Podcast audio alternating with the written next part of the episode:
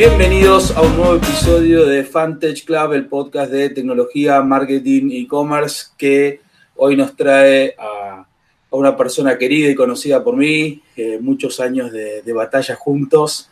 Ah, estamos con Raúl Ignacio Verano, que siendo hoy Head of Innovation en Mural, una empresa que está creciendo el próximo unicornio en Argentina, seguro.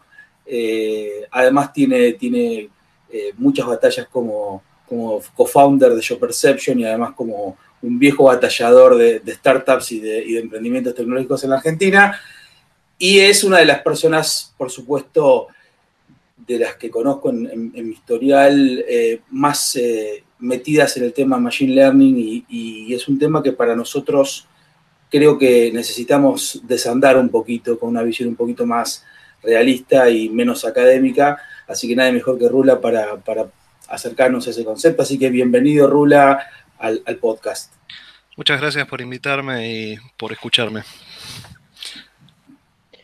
Che, Rula, ya que digamos te dicen Rula, voy a aprovechar y tomo la confianza como si nos conocíamos hace, hace tanto tiempo.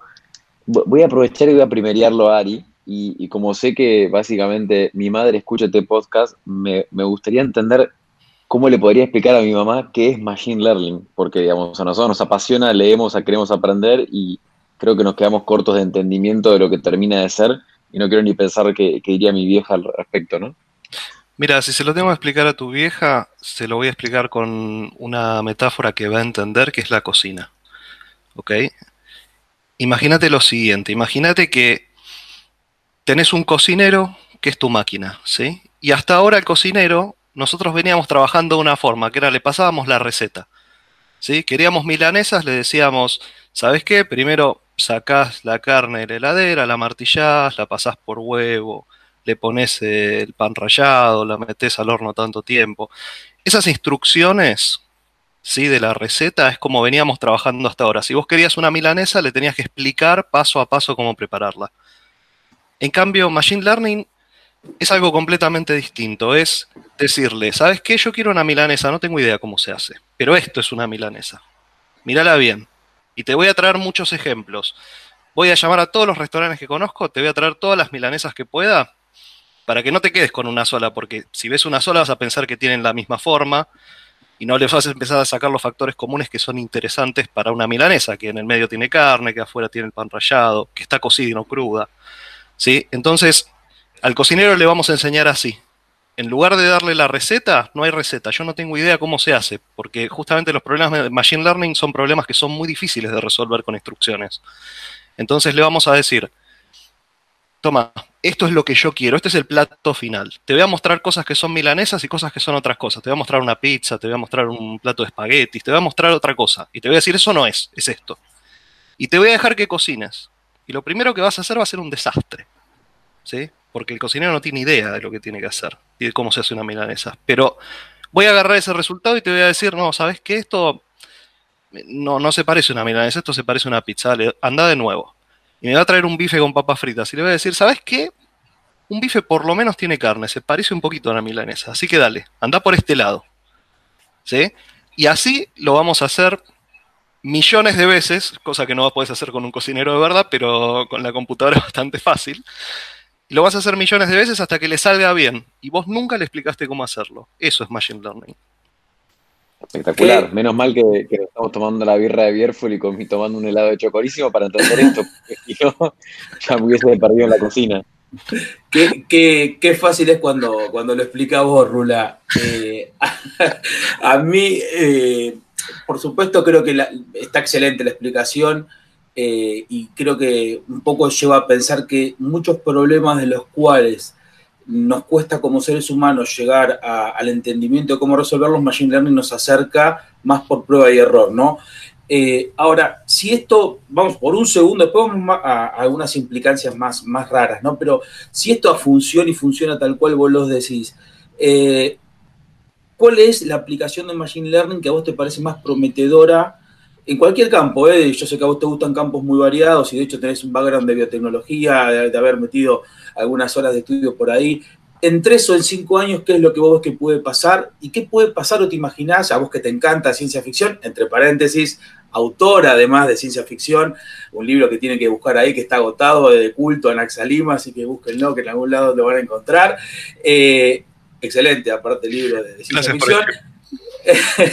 Eh, ¿qué, te imaginas en 20? Digo, en 3 o 5 digo lo cercano, lo que uno puede fantasear como probable, pero en 20 donde uno empieza a tener algo más, más distópico, ¿qué, te imaginas? Mira, es muy difícil, es muy difícil pensarlo. Te voy, a, voy a partir de una base y después vamos a volar un poco. por, qué, ¿Por qué estas técnicas de Machine Learning están teniendo tanto éxito en este momento? Porque hay problemas que son fáciles de resolver para una persona, que uno entiende cómo hacerlos, como una receta de cocina. Pero hay cosas que resuelve nuestro cerebro por nosotros y no tenemos idea cómo hacerlo. Vos no sabes cómo reconocer un gato o cómo eh, reconocer el lenguaje. ¿sí? Es muy difícil si yo te digo a vos, Ari, explícame cómo haces para reconocer las palabras que te estoy diciendo. No sabes. ¿sí? No, no, no me lo podés detallar. Entonces, el Machine Learning viene a llenar ese agujero de cosas que no sabemos cómo decirle a la máquina, que son problemas muy difíciles para nosotros de explicar, pero sí sabemos lo que queremos. Entonces, ese tipo de problemas son los que están empezando a explotar con Machine Learning. Reconocimiento de imágenes, reconocimiento de acciones en video, reconocimiento del lenguaje natural, qué, significa lo que está escrito, poder traducirlo, poder seguir un artículo, poder resumirlo. ¿sí? Ese tipo de cosas que son muy difíciles para nosotros de explicar con instrucciones, son las que están empezando a explotar en este momento y el mundo se está volviendo como un poquito loco, ¿no? Porque es como que se pasó una barrera y todos los días aparece algo nuevo. Ahora, si vos eso lo empezás a proyectar al futuro, podés empezar a decir claramente, cualquier sistema va a poder empezar a entender determinadas cosas de la forma que la entienden las personas. Y ahí no estamos hablando de inteligencia artificial, estamos hablando de poder reconocer una acción, poder reconocer un gesto, poder reconocer una persona, poder saber si la leche está podrida, poder saber un montón de cosas que quizás son problemas muy difusos, pero con Machine Learning son problemas muy claros para resolver. Eh, reconocer eh, las interfaces, por ejemplo, o sea, seguimos metiendo cosas con teclado, con mouse, hablarle a la computadora como te habla a vos y te explico a vos y decirle, che, ¿sabes qué? No, quiero una ventana eh, con un botón acá, quiero esto allá, no, no, eso es demasiado oscuro, no, hacémelo un poco, a ver, hacémelo un poco más amigable, eh, cosas, cosas, términos difusos, ¿no? O sea, no, no cosas exactas. Eh, me parece que esta tendencia va a ir a ese lado.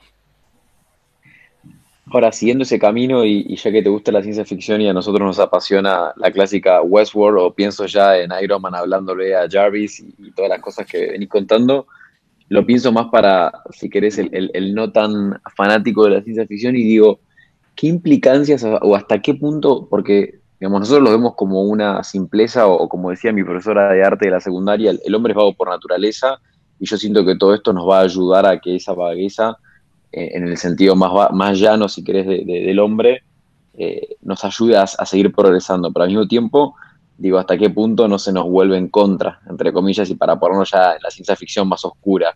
¿Qué, sentís de eso? ¿Qué te genera eso? Mira, eh, hay, hay, distintas corrientes, hay mucha incertidumbre. A mí me genera mucha emoción, te soy sincero. A mí la tecnología me parece que siempre es una herramienta y me parece que mientras mejor es tu herramienta, mejor es lo que puedes hacer. O sea, si vos tenés que estar mucho tiempo diseñando en un CAD para lanzar un cohete a Marte y en cambio de eso tenés un sistema que ya te prueba las cosas, que te las da masticadas y vos, te podés dedicar más a lo que somos mejores los seres humanos, que es a ser creativos. Y, no tanto a pico y pala, ¿no? O sea, esa parte de pico y pala dejémosela a la computadora que trabaje y nosotros pensamos. Por ahora la máquina no puede pensar, nadie hizo nada que se parezca a pensar. Eso por ahora parece ser algo o muy difícil de resolver o algo inherente de los seres humanos. Entonces, eh, eh, esa parte creativa, esa parte de pensar, esa parte de idear, de, pensar cómo va a ser el futuro, de, tener una... Eh, e, eso me parece que es una herramienta, me parece que es una herramienta cada vez más potente. Rula, si, si vos pensás en Machine Learning y uno empieza a andar un poquito el camino más técnico, eh, uno se da cuenta rápido que el Machine Learning o el resultado del Machine Learning como, como proceso depende de la investigación, que es la que va corriendo la frontera de lo que puede hacer. Te he visto leer papers eh, muchas noches para llegar a, sacar algo interesante, pero también depende del training, de esto que decíamos, bueno, necesito darle el tiempo, la capacidad de procesamiento y, el, el, elemento para, para, entregar la materia prima para cocinar un millón de veces al cocinero.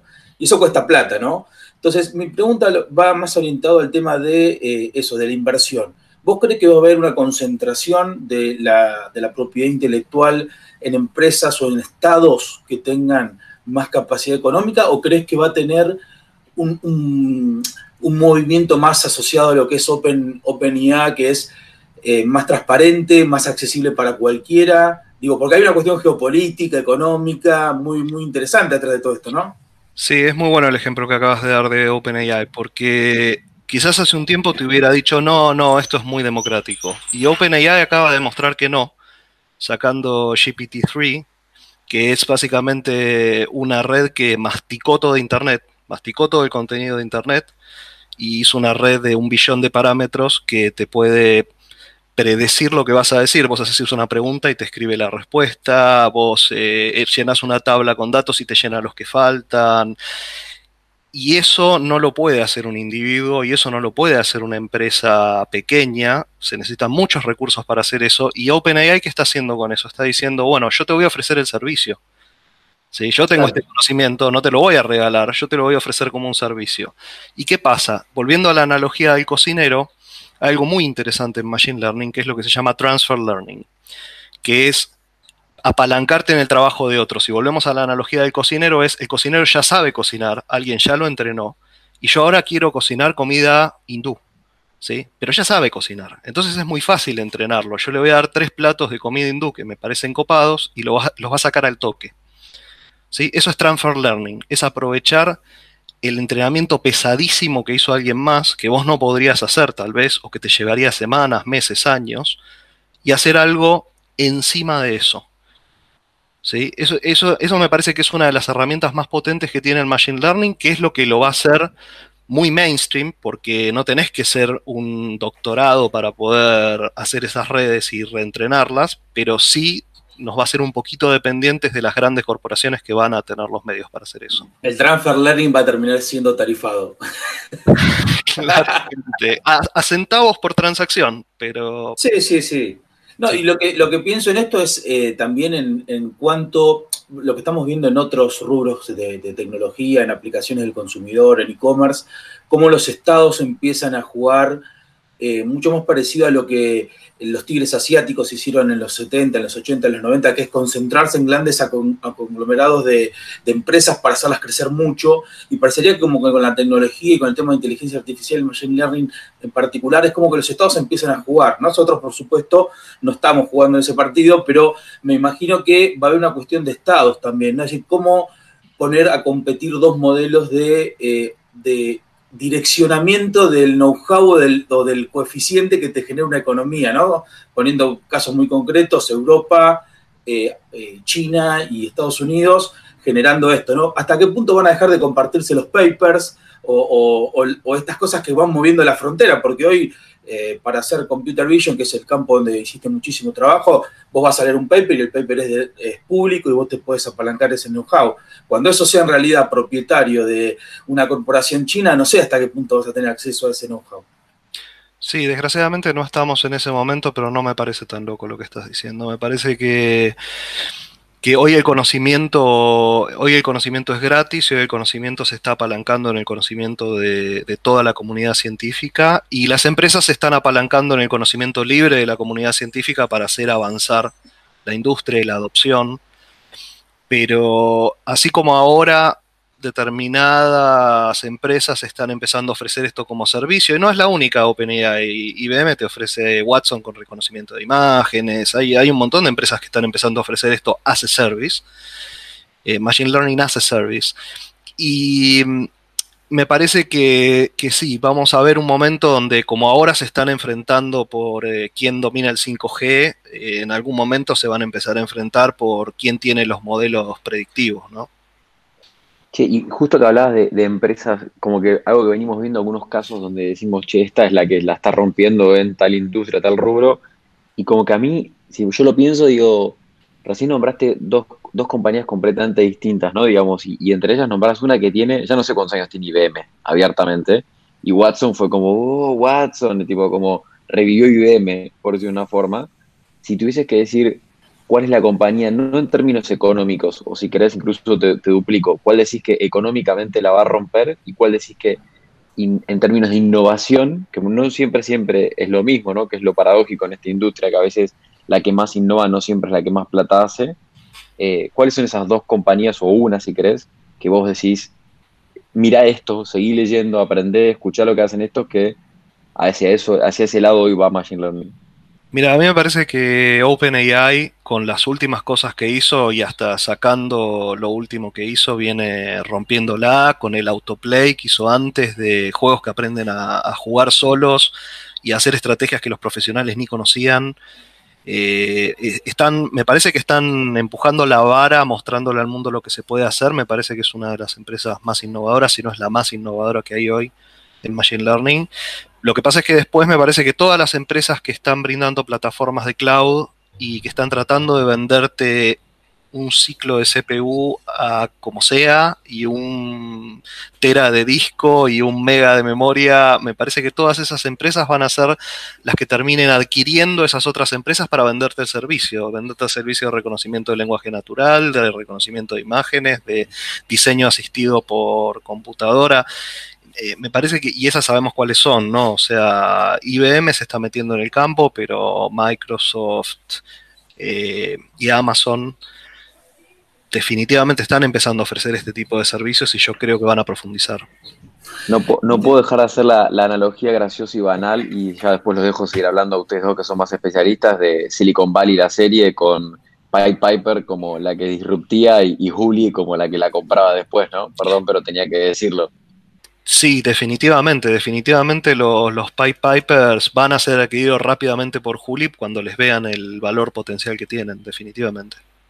Sí, sí, nosotros lo hicimos antes de Pipe Pipe, digo, eh, inventamos una, un reconocimiento de Your Perception, vino Amazon, lo puso, se llenó de plata y a nosotros nos saludó.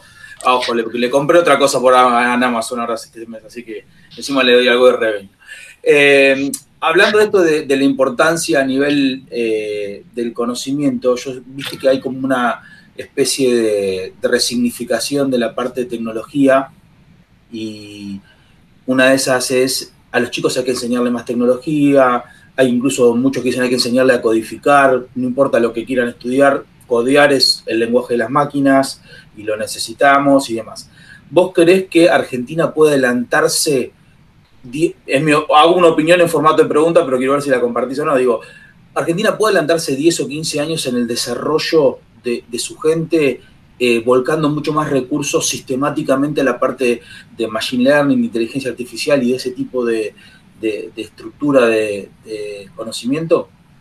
Mira, yo creo que sí, yo creo que se puede, yo creo que el que demostró que se puede es la India, que le puso 15 años de inversión y sacó un montón de gente capacitada tecnológicamente. Yo creo que el, gran problema quizás que tiene la Argentina es que los gobiernos piensan a cuatro años y no a 20. Tenés que ver quién quiere pensar a 20 para, ver los frutos en ese momento o en 15.